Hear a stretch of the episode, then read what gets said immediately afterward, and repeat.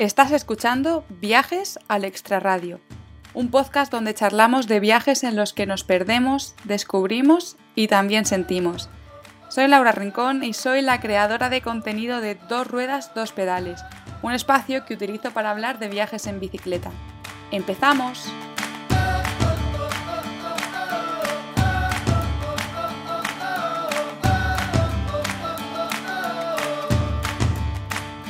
Bienvenidas y bienvenidos un martes más al podcast. El episodio de hoy es bastante diferente a lo que he hecho anteriormente. La entrevista está centrada en un país en particular, exactamente en Chad.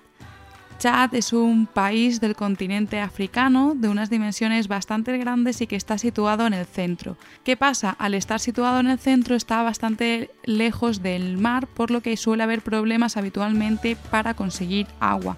Y de hecho esto crea bastante disputas entre las diferentes tribus y etnias que viven en el país. Alicia, más conocida por los viajes de Ali, ha estado recientemente visitando este país. Mi objetivo con este episodio es que conozcáis de su mano, a través de sus memorias, de sus experiencias, de sus recuerdos, de sus anécdotas, este país tan impresionante y que tanto tiene que ofrecer. Alicia nos narra cómo son las tribus y las etnias de allí, cómo se desplazan por este país, cómo es dormir haciendo acampada libre entre animales salvajes, cómo son allí los safaris. Hablamos un poco en general de lo que es todo el país. Es un episodio para aprender y bueno, que espero que disfrutéis muchísimo. Sí que quiero mencionar antes de que comencemos con la entrevista que hay un momento en el que digo que está grabada el 6 de febrero y me he confundido, está grabada el 6 de marzo. Lo digo para que lo tengáis en cuenta porque efectivamente Alicia acaba de volver de chat y está todavía casi casi amoldándose de nuevo a España. Ahora sí, dentro entrevista. Hola Ali, bienvenida. Hola, ¿qué tal? Muchas gracias. Bueno, antes de nada, para quien no te conozca, eh, la primera pregunta que quiero hacerte es que me cuentes quién es Alicia Ortego. Pues, uy, qué pregunta, qué difícil.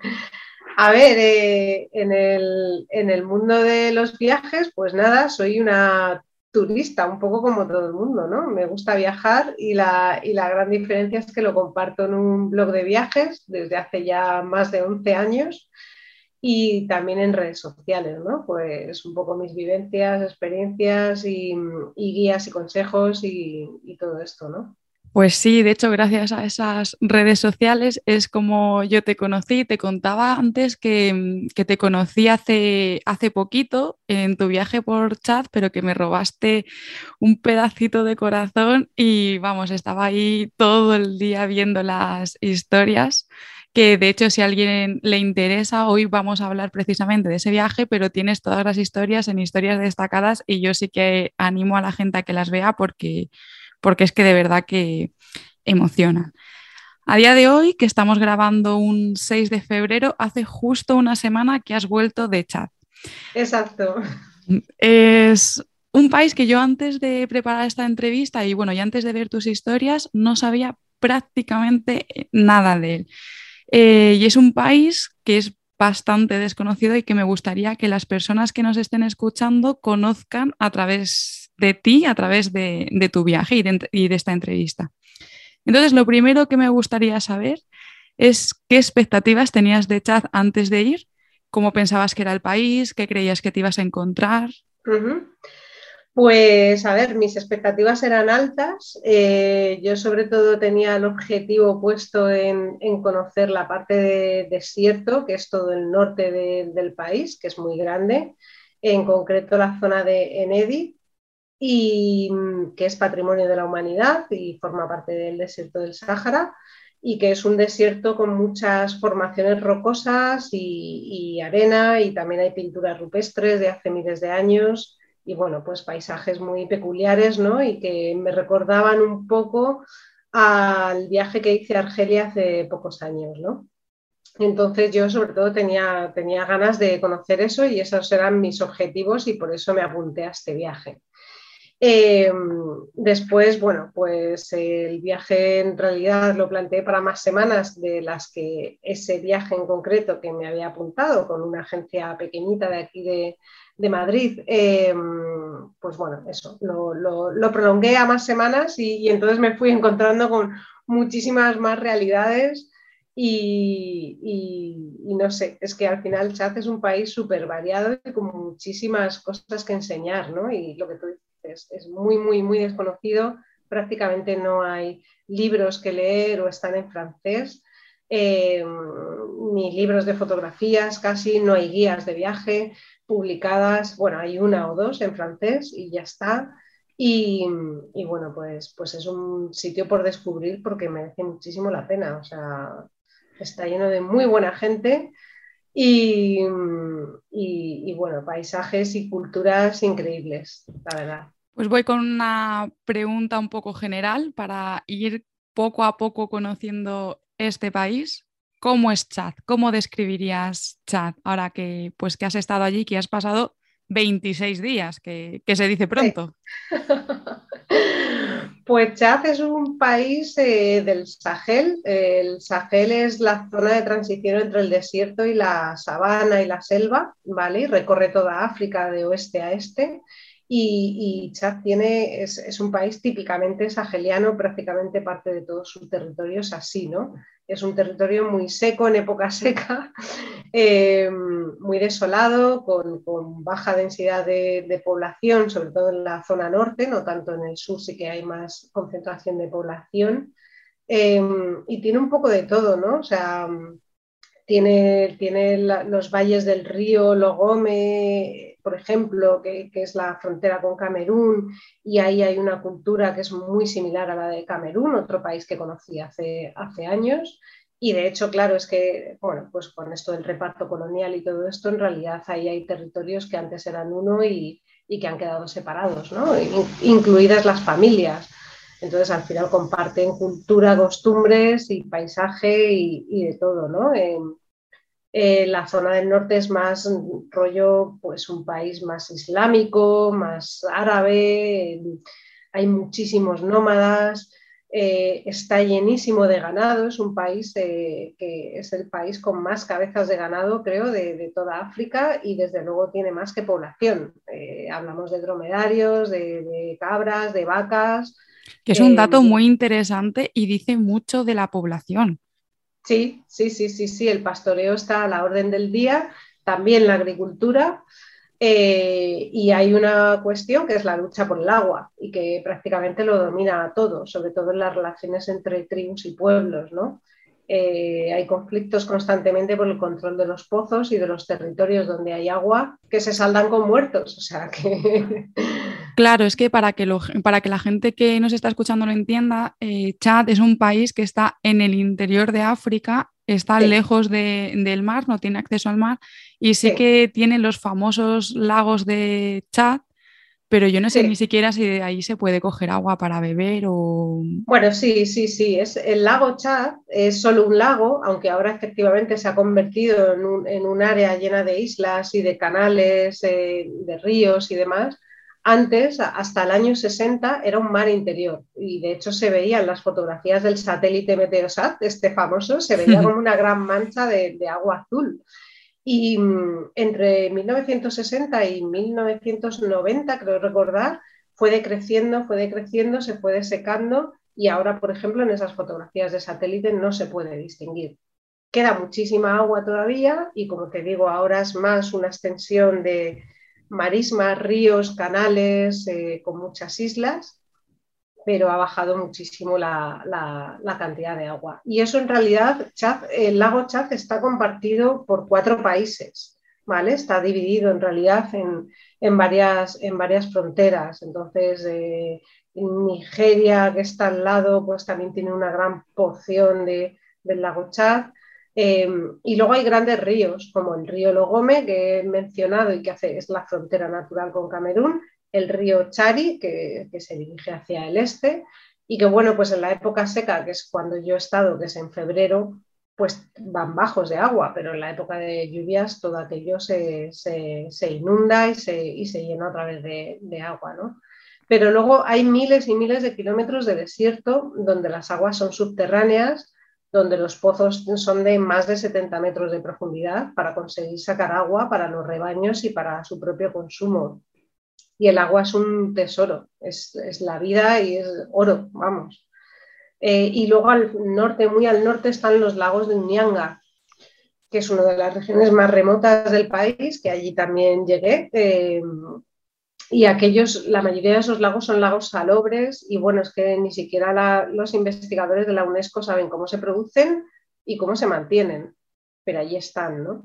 Eh, yo también creo que una de las formas de conocer este tipo de países es a través de sus mercados, que sus mercados dicen muchísimo del propio país. ¿Cómo son los mercados en Chad? Pues hay mercados de distintos tipos, ¿no? Están los, más actuales, que, bueno, pues al final son grandes extensiones de casas llenas de locales y cada una, cada local abarrotado de, las mercancías en las que se especializan o, que venden, ¿no? Y puedes encontrar desde todo tipo de accesorios para teléfonos móviles, smartphones y demás, telas y, por supuesto, la zona de frutas, de pescado, de, carne, etcétera, ¿no? En donde, bueno, mm, las condiciones sanitarias son mínimas en todos ellos. Me lo puedo imaginar. Sí, no, no, no te lo puedes ni imaginar. viniendo de un mundo COVID. También es verdad, claro. Además, todo lo aséptico es como súper importante. Desembarcas allí, bajas del avión y dices, no me puedo creer que esté pasando esto. Y yo aquí estrechando manos a todo el mundo y las uñas ya negras desde el minuto menos uno. Toca desaprender. Esto es así, toca desaprender completamente. Y luego están los mercados tradicionales, que generalmente son una vez por semana en cada, en cada localidad, y entonces la gente de otros pueblos se desplaza al mercado de, no sé, de Bongor o, de, del pueblo que sea o de la ciudad que sea, ¿no? Y en esos mercados, el resto de la semana ves el área del mercado, que son como pequeños chamizos hechos con puestos hechos con, ramas de árbol así como retorcidas que sostienen un tejadito de, paja y ya está, y debajo de ellos pues se ponen en el suelo, se ponen las mercancías, ¿no? Pueden ser cestos de dátiles, pueden ser chufas que se consumen allí, las chufas. De hecho, sé, por ejemplo, sé que se cultivan en Burkina Faso, que es un importante exportador de chufas a España, entre otros, entre otros países.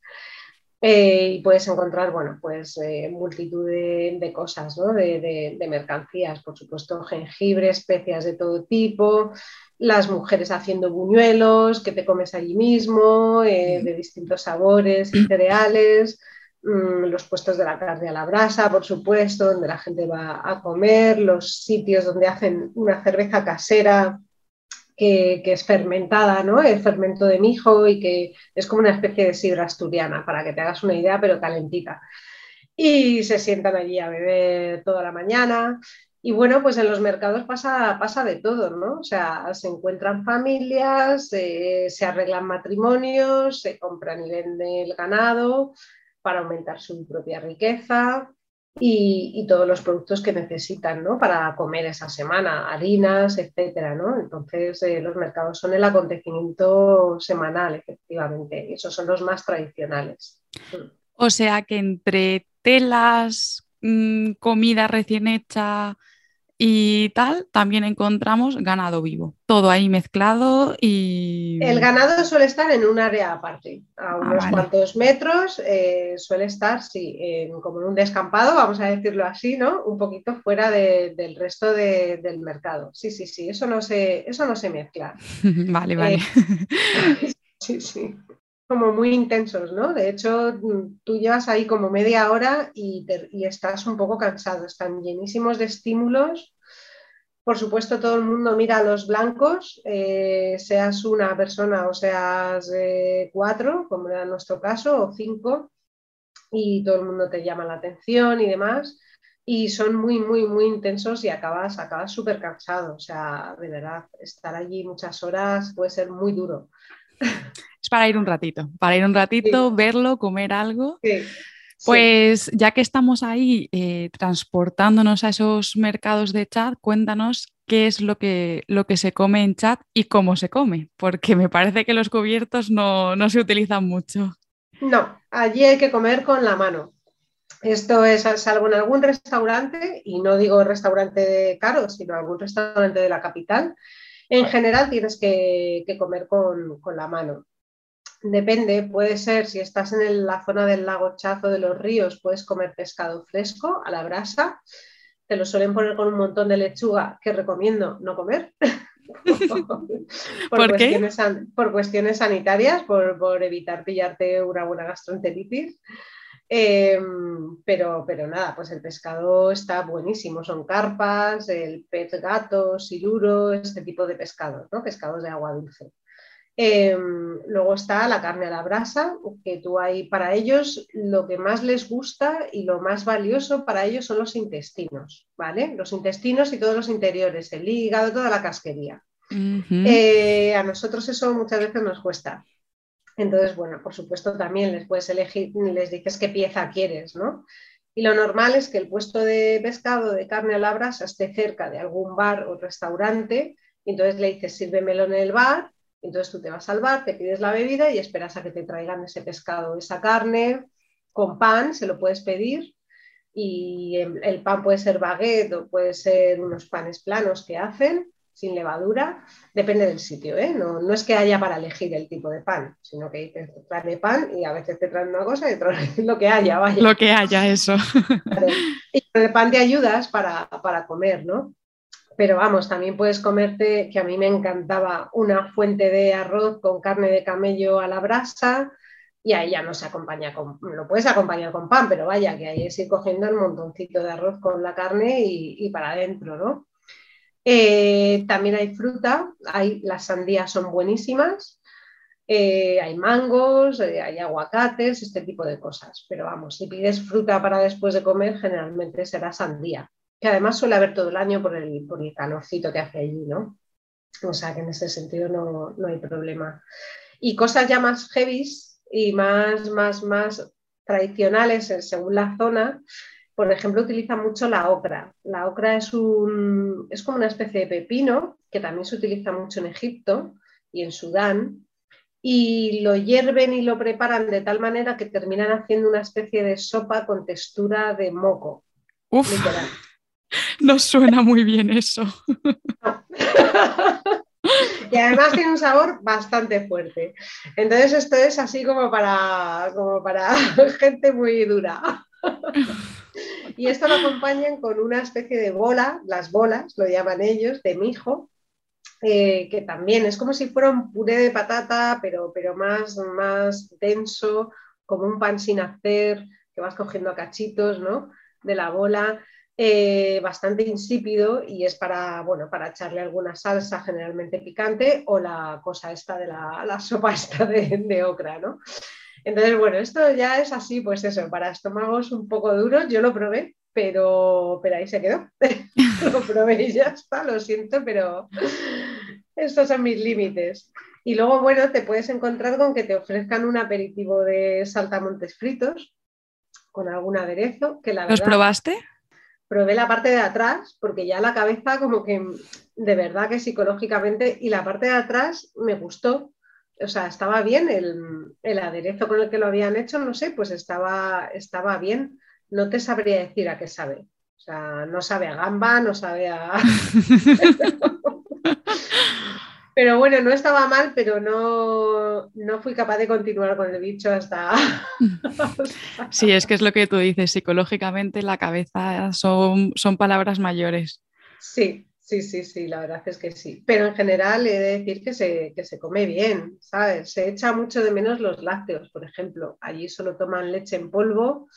Es verdad que en algunos sitios venden leche de vaca en botellas y tal, pero está sin pasteurizar y por una cuestión de, también de seguridad alimentaria, pues tampoco la llegué a probar.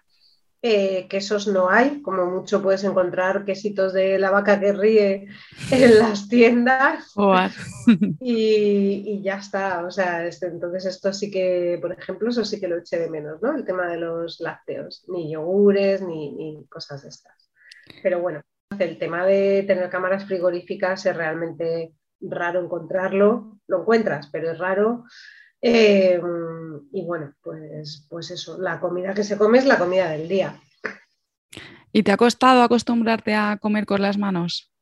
No, yo ya lo había hecho en otros viajes y de hecho me acuerdo el primer viaje que lo hice fue en India del Sur y, me pareció que sabía más la comida, ¿no? Como que, como que sí, como que de alguna forma eh, que sabe más la comida, ¿no? Aquí no diría que tanto, pero vaya, o sea, que luego lo he practicado en más sitios, allí donde se come con la mano, pues, pues nada, pues ya está. O sea, no me parece, a mí no me parece bien y en general con los que viajaba, pues tampoco el, obligarles a que busquen una cuchara para ti. Sí, es cuestión de adaptación, sabes dónde estás yendo y al final pues es, es, lo que toca.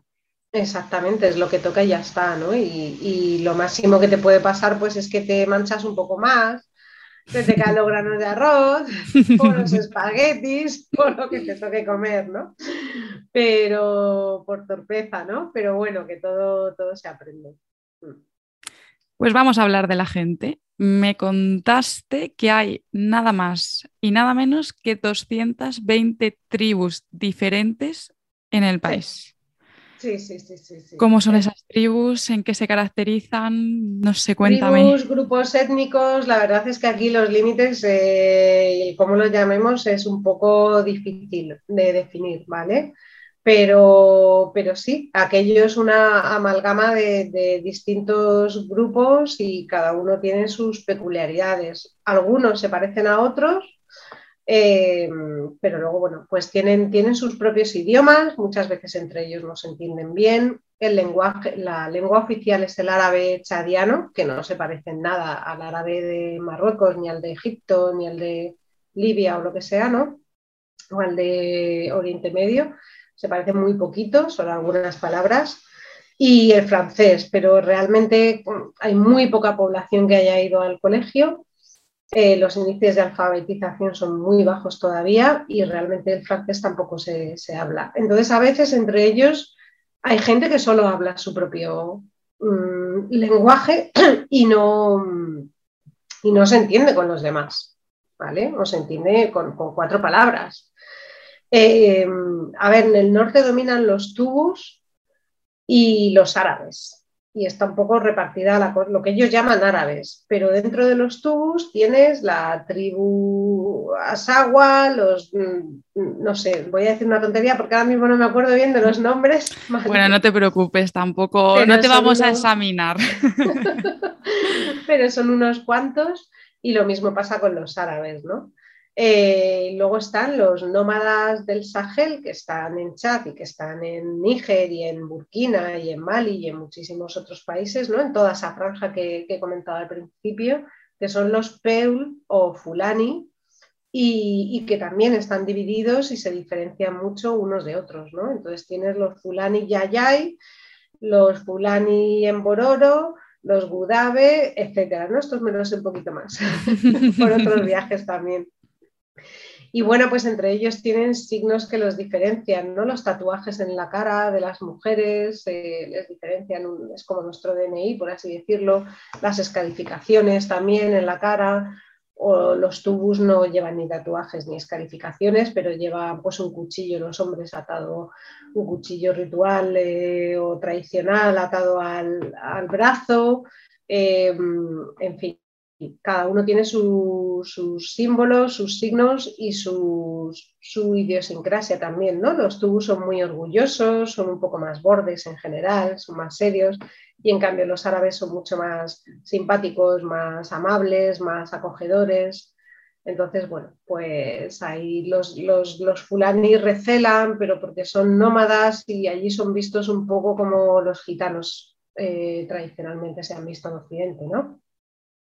Entonces, bueno, pues siempre hay un punto ahí de desconfianza y además que hay, broncas entre ellos por el tema del uso de, la tierra, de los pastos y, del agua, porque mm, todos llevan ganado y, muchas cabezas de ganado y los recursos son limitados, ¿no? Entonces, al final salta la, chispa por todas partes. En el sur conocimos a los Musbun, con los que pasamos un par de días, que fue una experiencia inolvidable.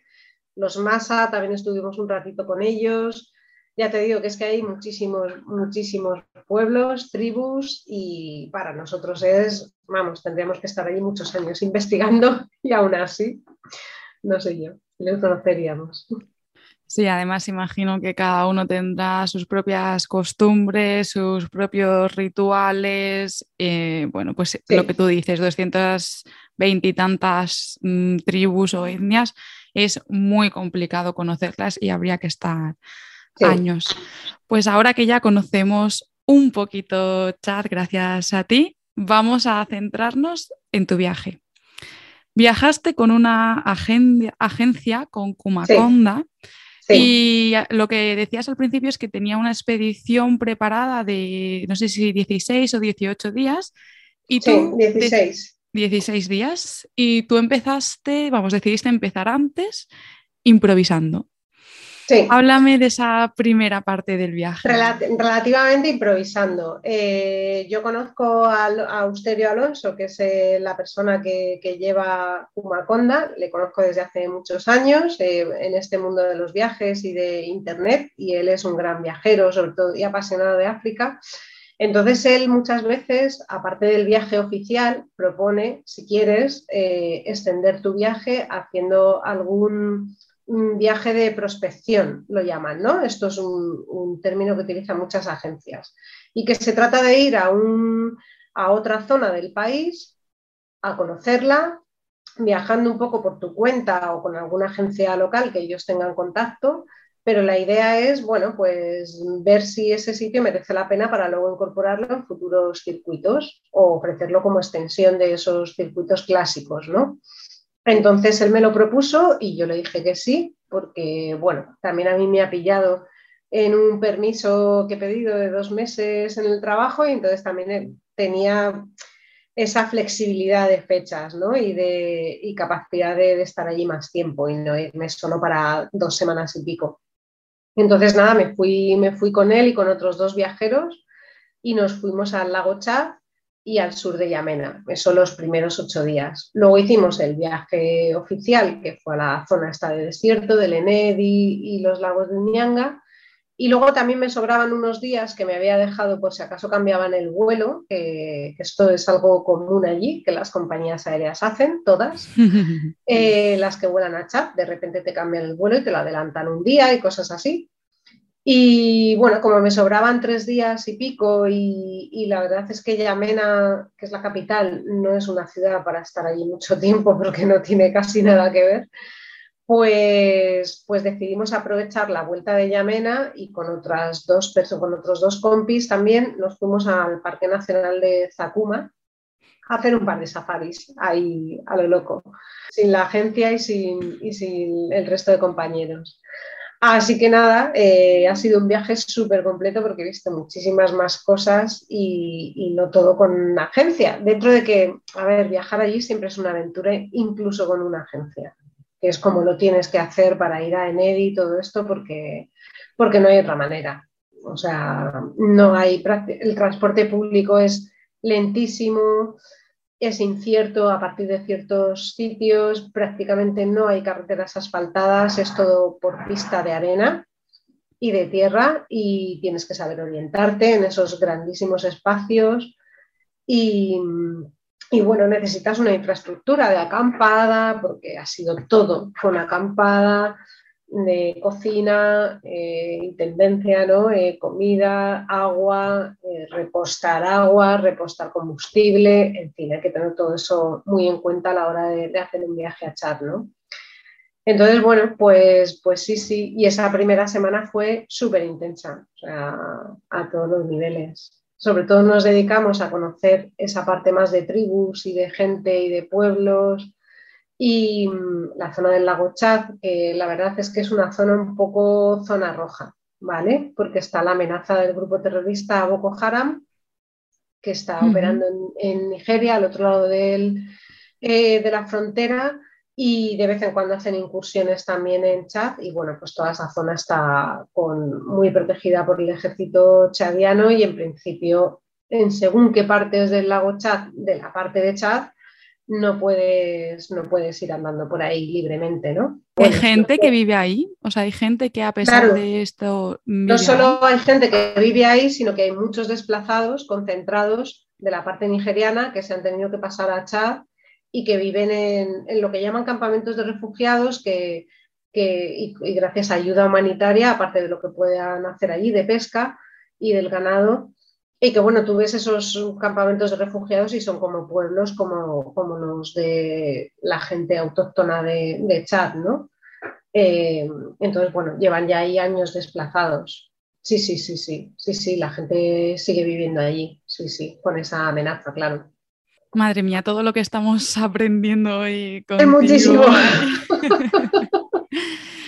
me contabas que, claro, que esto hay que hacerlo con agencia porque uno de los principales inconvenientes de chat es que no hay carreteras, que todo es por pistas, son espacios súper grandes y que efectivamente hay que orientarse y hay que pues, saber dónde hay una gasolinera para repostar y todo este tipo de cosas. ¿Vosotros cómo os desplazabais de un, sitio a otro? ¿Cómo hacíais esta...? Porque claro, es que las distancias son muy largas, porque es que es un país enorme es un país realmente enorme y hemos hecho miles y miles de kilómetros. Eh, la aproximación al lago Chad la hicimos con un coche con conductor desde Yamena, eh, de la mano de la agencia que luego nos iba a llevar a, Enedi. Luego allí ya nosotros nos buscábamos lo que era eh, pues la comida, ¿no? O sea, esto ya nos lo organizábamos nosotros. Y, mm, pero llevábamos el material de acampada, pudimos acampar así, en, bueno, pidiendo permiso al lado de los poblados y esas cosas. Em, y luego para ir al sur de volvimos a Yamena con ese coche, nos dejó en la estación de autobuses directamente y allí eh, estuvimos dudando de si coger un autobús grande y relativamente moderno que nos llevaba hasta Bongor, que era la ciudad donde estábamos interesados en ir, porque ahí teníamos un contacto de una ONG, ¿vale? Adecuada, eh, que eran los que nos iban a hacer de anfitriones en esa zona del, sur de, de Yamena. O si coger una pickup, las pickup 4x4 es el otro medio de transporte público, entre comillas, eh, que está más extendido en todo el país, que van abarrotadísimas de gente, toda la parte trasera, la, el 4x4, ya sabes, es la cabina del conductor y una fila de asientos y detrás es como, está todo abierto, ¿no? Es como un remolque, no sé, de los de aquí del campo. Para los que no sepan, intento describirlo. Entonces, esa parte trasera que va totalmente al aire eh, se suele llenar con, con, el equipaje de la gente y encima del equipaje se pone la gente y se montan 15, 20 o los que hagan falta. Vamos, todo lo que quepan y más. Esto ya depende del conductor de turno que decide. Entonces, al final cogimos una pick-up porque el autobús estaba medio vacío y allí los autobuses no salen hasta que se llenan. Y pueden pasar cuatro, cinco, seis horas, no sé, eh, lo que se necesite para llenar el autobús. Y en cambio esa pick-up, pues eh, pactamos un precio con ellos, eh, pedimos los asientos de dentro y nuestro equipaje iba detrás, ¿no?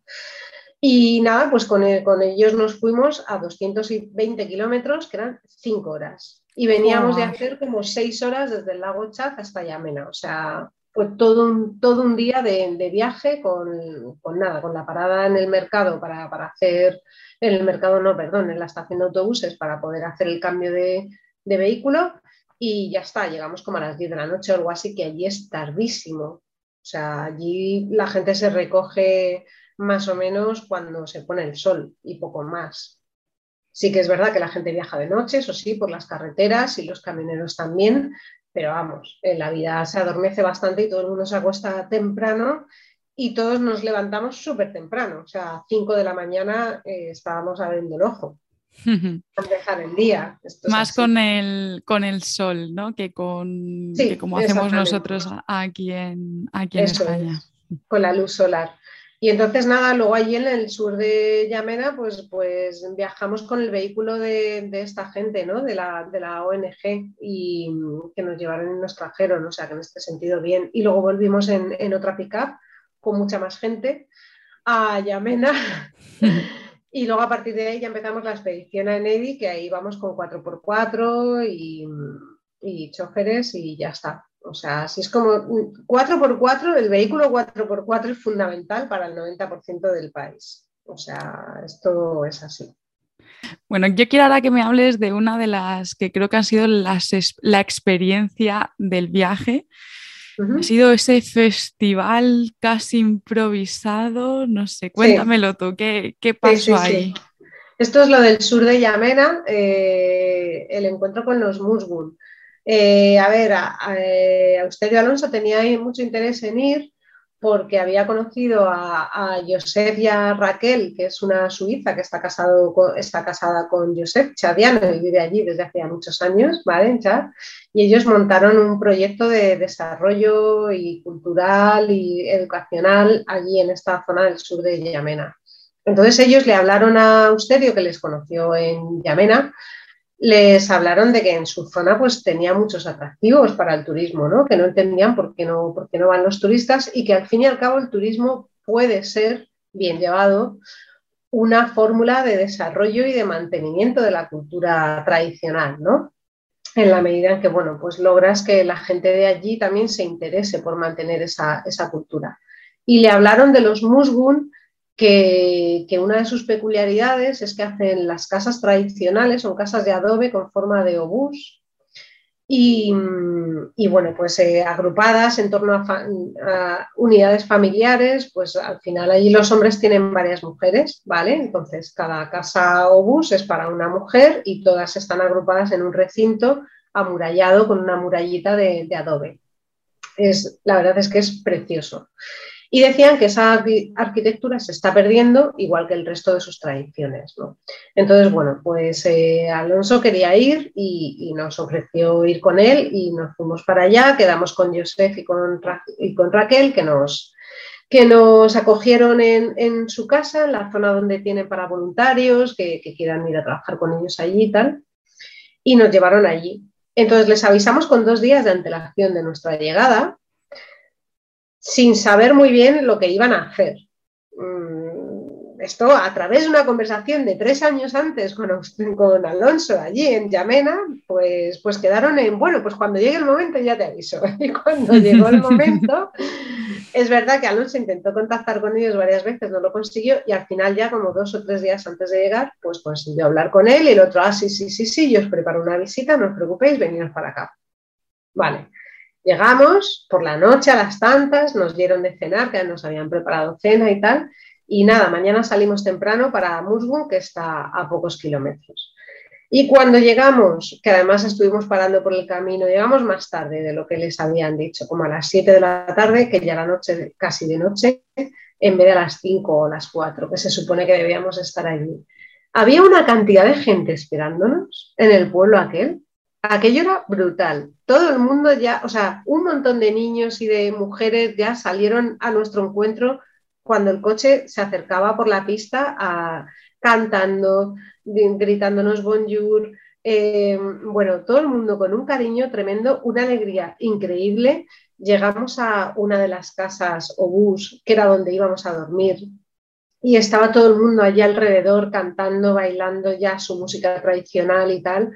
Eh, bueno, increíble, de verdad. O sea, yo mm, a punto de llorar todo el tiempo, porque es que era como, ¿qué me estás contando? me los quiero comer a todos a besos.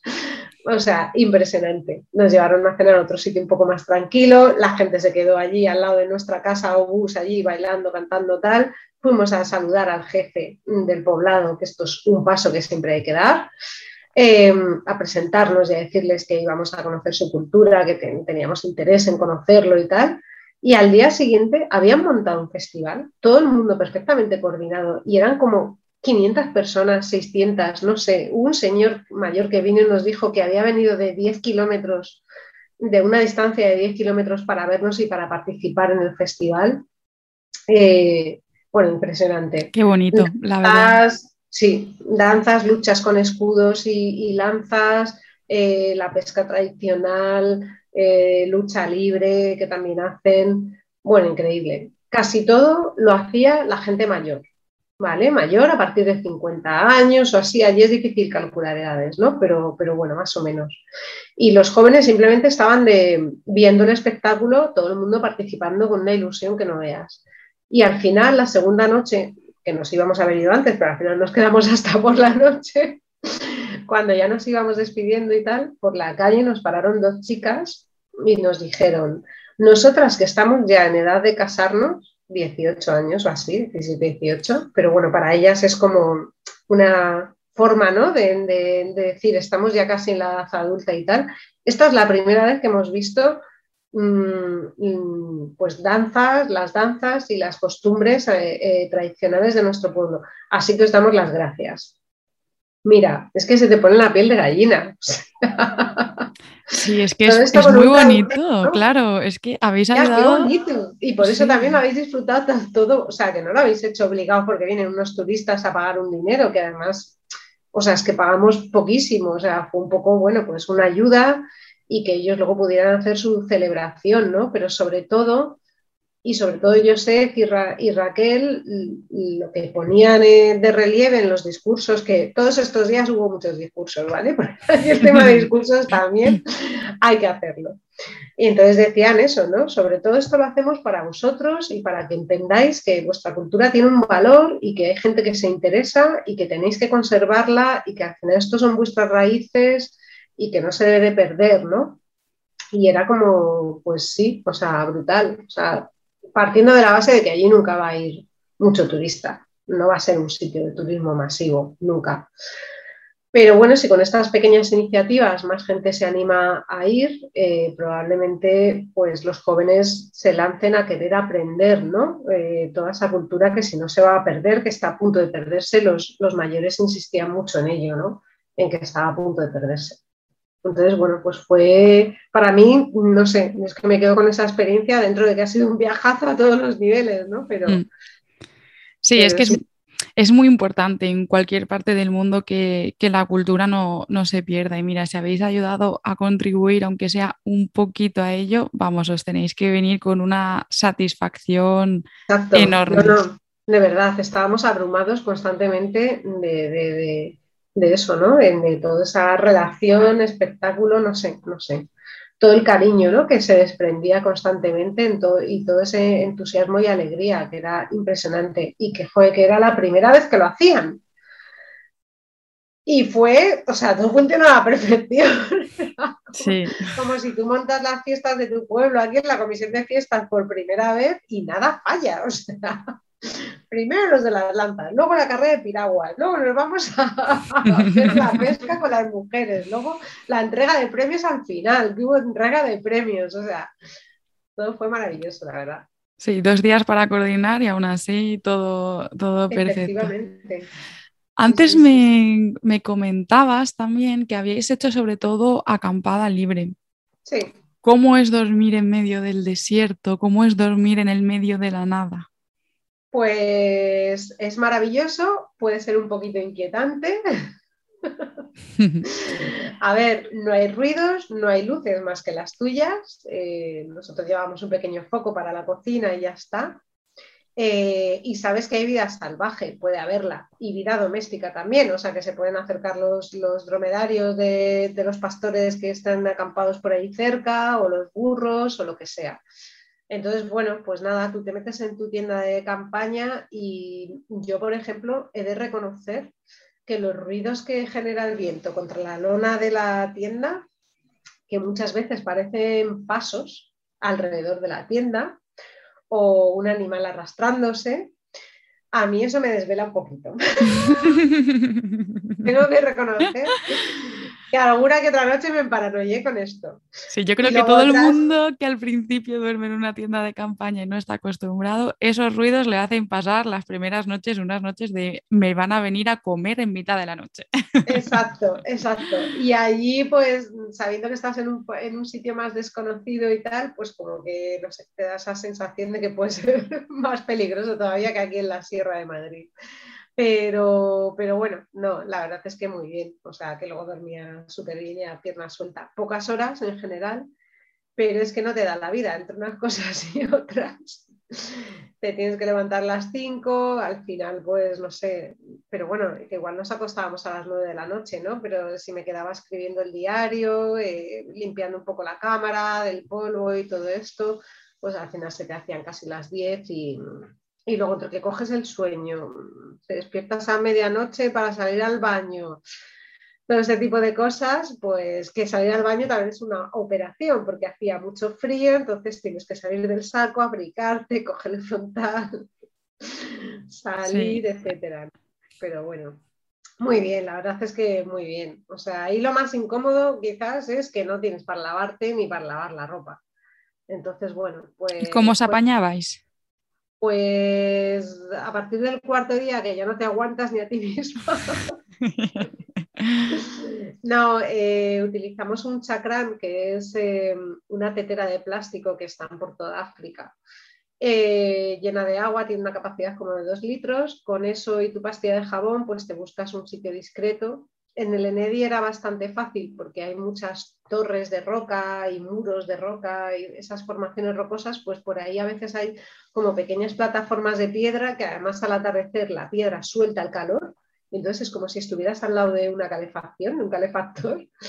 Y nada, pues allí al abrigo de la mirada de los demás, pues te, te lavas. Eh, la ropa no, pero, pero tú sí. Y la verdad es que con dos litros tienes hasta para lavarte el pelo, si te apañas, si te lo montas bien. O sea que, que sí, sí. Y eso, bueno, pues había noches que no, porque hacía mucho viento, mucho frío, pero en las que hizo buen tiempo, pues sí lo, nos apañábamos así. Y ya está, los dientes con agua con un poco de agua mineral, eso sí, quizás esa haya sido la higiene más regular que he tenido en este viaje, lavarme los dientes. Bueno, oye, pues algo es algo. Sí, no, sí. Venga, vamos ahora a desplazarnos, que ya estamos llegando al final del viaje, al Parque Nacional de Zacouma, que ya nos has, ya nos has contado antes que ahí hiciste dos, dos safaris. Sí. Dos safaris. Esto es así porque allí pues pagas el alojamiento, puedes pagar una habitación con el que son como unos bungalows con alojamiento y te incluyen la pensión completa y dos safaris, ¿vale? Todo en el mismo precio. Aparte tienes que pagar la entrada del parque por cada día que estás. Entonces, bueno, nosotros habíamos pagado por una noche y dos safaris. Llegamos la noche anterior, nos dejaron el sitio de acampada, que es más barato, de acampada libre, que estás en medio de la fauna. O sea, teníamos un montón de babuinos alrededor chillando por la noche. Pasó un elefante con su cría de madrugada por allí, por dentro de las tiendas. Eso ya da más respeto, ¿eh? etcétera. Yo esa noche no salí al baño. no estaba la noche como para salir. Y de allí nadie me sacó. Aún así, oye, fui hasta la ducha que... y volví, que, no había nada, es que no hay vallas, nada. Tampoco en la zona de las habitaciones. ¿eh? También hay muchos babuinos y otros tipos de monos por ahí circulando. Entonces, bueno, pues nada, eso. Eh, al día siguiente nos vinieron a buscar como a las 6 de la mañana para hacer el... Hicimos un safari por la mañana y otro por la tarde. Zaguma es un parque nacional pequeño, relativamente pequeño con respecto a los de muchos otros sitios de África, pero tiene una gran concentración de, de fauna. No puedes ver cebras ni ñus, pero bueno, sí, jirafas, leones, si tienes suerte, leopardos y guepardos y otro tipo de gatos eh, salvajes, elefantes también hay bastantes. De hecho, allí está la manada más grande de elefantes del desierto, que es un tipo de elefante distinto al de otros, al de otros sitios. No tuvimos la suerte de, de, verles, vimos unos cuantos, vimos cuatro o cinco bañándose por la mañana, pero por la tarde, perdón, pero, pero bueno, eh, sí que viven allí, ¿no? Y luego hay muchísima, una cantidad de aves brutal también, ¿no? Bueno, hay cocodrilos, hay muchos tipos de antílopes también, y búfalos, que es otro de los Big Five, que siempre se dice, ¿no? De los safaris, hay muchos búfalos también. Y bueno, pues, pues nada, eso vas con el vehículo del parque, con un guía y, y vas, y vas buscando y rastreando a los, a los animales. Este es un parque que lo gestiona African Parks, que es como una organización privada que se encarga de los parques más eh, difíciles ¿no? de África. Takuma hasta hace unos años, hasta hace unas pocas décadas, estaba prácticamente no tenía animales, se habían extinguido por la caza y demás, entonces han recuperado muchísimo en muy poco tiempo eh, toda esa fauna, ¿no? reintroduciéndola y, y aprovechándola que todavía quedaba, claro.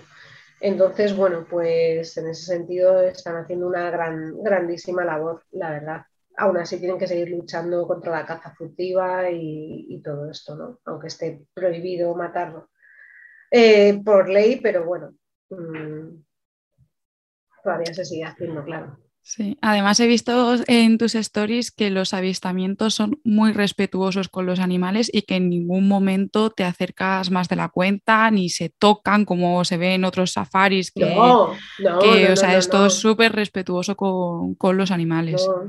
Bueno, yo lo de tocar eh, animales en África, en los safaris de África, en general no, en alguna cosa en particular puede que sí, pero en general no, no, no, no lo he visto, ¿no? Eh, sí, a lo mejor en Asia puede ocurrir, aunque yo allí no he hecho safaris, pero en África no. Pero vamos, eh, sí, son bastante respetuosos. Aún así, por ejemplo, sí que nos acercamos demasiado para mi gusto a una leona. Pero bueno, que leones son pocos y, les conocen muy bien los, propios guías, eh, porque son poquitos los que hay. Y mm, tienen nombre y esas cosas, ¿no? y no, no, no, no, no, no se, les, no se les molesta ni nada por el estilo, ¿no? En este sentido, sí lo tienen muy claro. De hecho, African Parks Sí, bueno, es que en ese sentido lo tienen muy claro.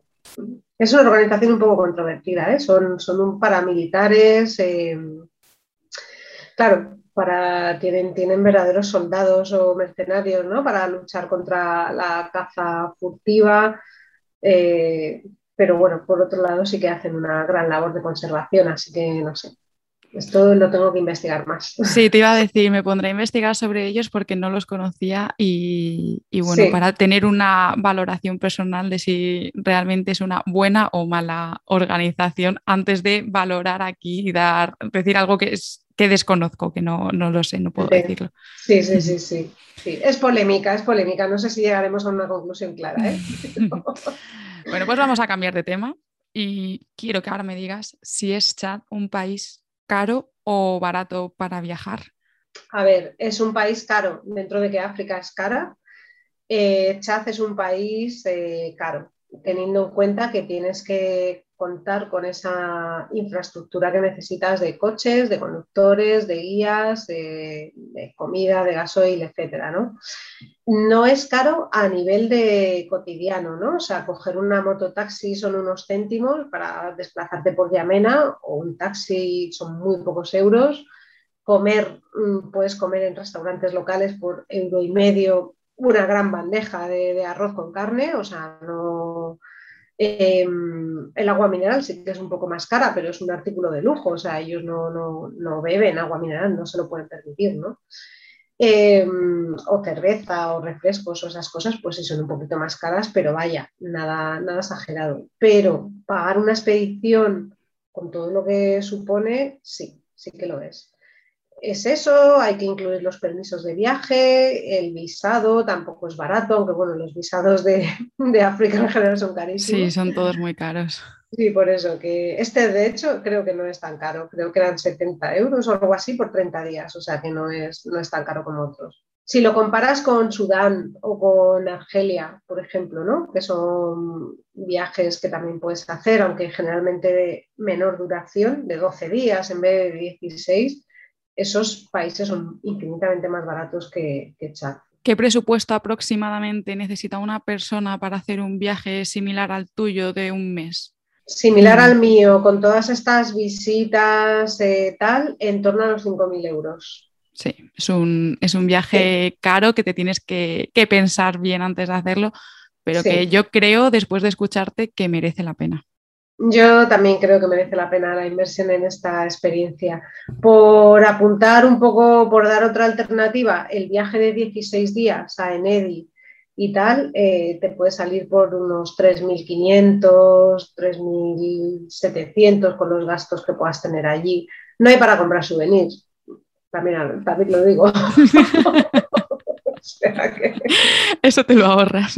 Eso te lo ahorras, pero bueno, todas las bebidas, eh, por ejemplo, sí, ¿no? Si te gusta beber cerveza o, refrescos o ese tipo de cosas, pues sí, solo tendrás que pagar. Entonces, algunos gastos sí que vas a tener ahí, vaya. Pues Alicia, vamos ahora a una sección del podcast a la que he bautizado minuto y medio. Entonces tenemos un minuto y medio en el que yo te voy a hacer preguntas cortas y tú me tienes que responder. Esto nos va a servir para conocerte todavía un poquito mejor, ¿vale? Vale, todo un reto. Así que el tiempo comienza en 3, 2, 1, ya. ¿Qué libro recomiendas para leer mientras viajas? Ébano de Kapuczynski. Destino favorito para viajar acompañada. Mm, África. Destino favorito para viajar sola. Pues el Mediterráneo. ¿Qué es lo que menos te gusta de viajar? Lo que menos, que se acaba. un consejo para alguien que esté planeando un viaje a Chad. Mm, que vaya. ¿Tu comida favorita? Mi comida favorita, eh, el arroz. ¿Qué es eso que no te has atrevido a probar? Lo que no me he atrevido a probar, eh, pues eh, la ocra, la ocra mezclada con, con una bola de mijo oscura. ¿Dónde viajarías de nuevo sin dudarlo? Pues sin dudarlo iría a Chad, eh, a Irán, eh, a muchos países, la verdad. ¿Y qué destino no visitarías de nuevo? Pues yo creo que Vietnam. Pues nada, ya se ha acabado el minuto y medio. Nos ha dado tiempo a hacer casi, casi todas las preguntas que tenía preparada. Ahora sí, ya esta entrevista se está acabando. Pero antes de despedirte, sí que me gustaría que me respondieses a una última pregunta y es, ¿qué planes tienes? Y si sabes qué próximo destino, o sea, si tienes algún próximo destino en mente. Pues no tengo planes todavía. Parte de lo que me ha enseñado el COVID es a no planear demasiado, con demasiada antelación, aunque esto es difícil para viajes como este que acabo de hacer. Em, y bueno, tengo sueños en la cabeza, pero nada, nada definido todavía. De hecho, estoy empezando a sentirme un poco presionada porque sí que quiero hacer algo en Semana Santa, pero todavía no me he puesto a, no me he decidido y no me he puesto a mirar nada. Eh, estoy todavía un poco con la resaca chadiana, la verdad. No me extraña por otra parte. De todas formas, te seguiremos muy de cerca para enterarnos de cuáles son tus próximos viajes Dile a las personas que nos están escuchando dónde pueden encontrarte. Vale, eh, mi blog y, lo mismo la cuenta de Instagram y la de Facebook se llama Los Viajes de Ali. Bueno, en el blog.com, losviajesdeali.com, si, si buscáis eh, la página web, que también la tenéis enlazada en, la cuenta de, Instagram y, y, que se llama igual, Los Viajes de Ali. Pues muchas gracias, Ali. Ha sido muy divertido compartir este rato contigo y espero que la gente que nos esté escuchando haya aprendido tanto como he aprendido yo en esta entrevista. Ha sido un auténtico placer. Pues nada, muchísimas gracias, Laura. Para mí también ha sido, ha sido un placer y espero acercaros a chat un poquito a vuestras mentes y quién sabe, igual se inspira alguien para, para ir, que esto siempre estaría genial. Sería maravilloso que eh, después de escuchar esta entrevista alguien diga, pues oye, voy a viajar a Chad. Y si pasa, que nos lo cuente. ¿eh? Eso es. bueno, como siempre, me podéis encontrar en redes sociales como Dos Ruedas, Dos Pedales y en mi web dosruedasdospedales.com. Recuerda que puedes escuchar el podcast en prácticamente todas las plataformas, en iBox, Spotify, Apple Podcasts, Google Podcasts y no olvides dejar un comentario si te ha gustado o suscribirte para ayudarme a llegar a más gente. Nos vemos en el próximo episodio.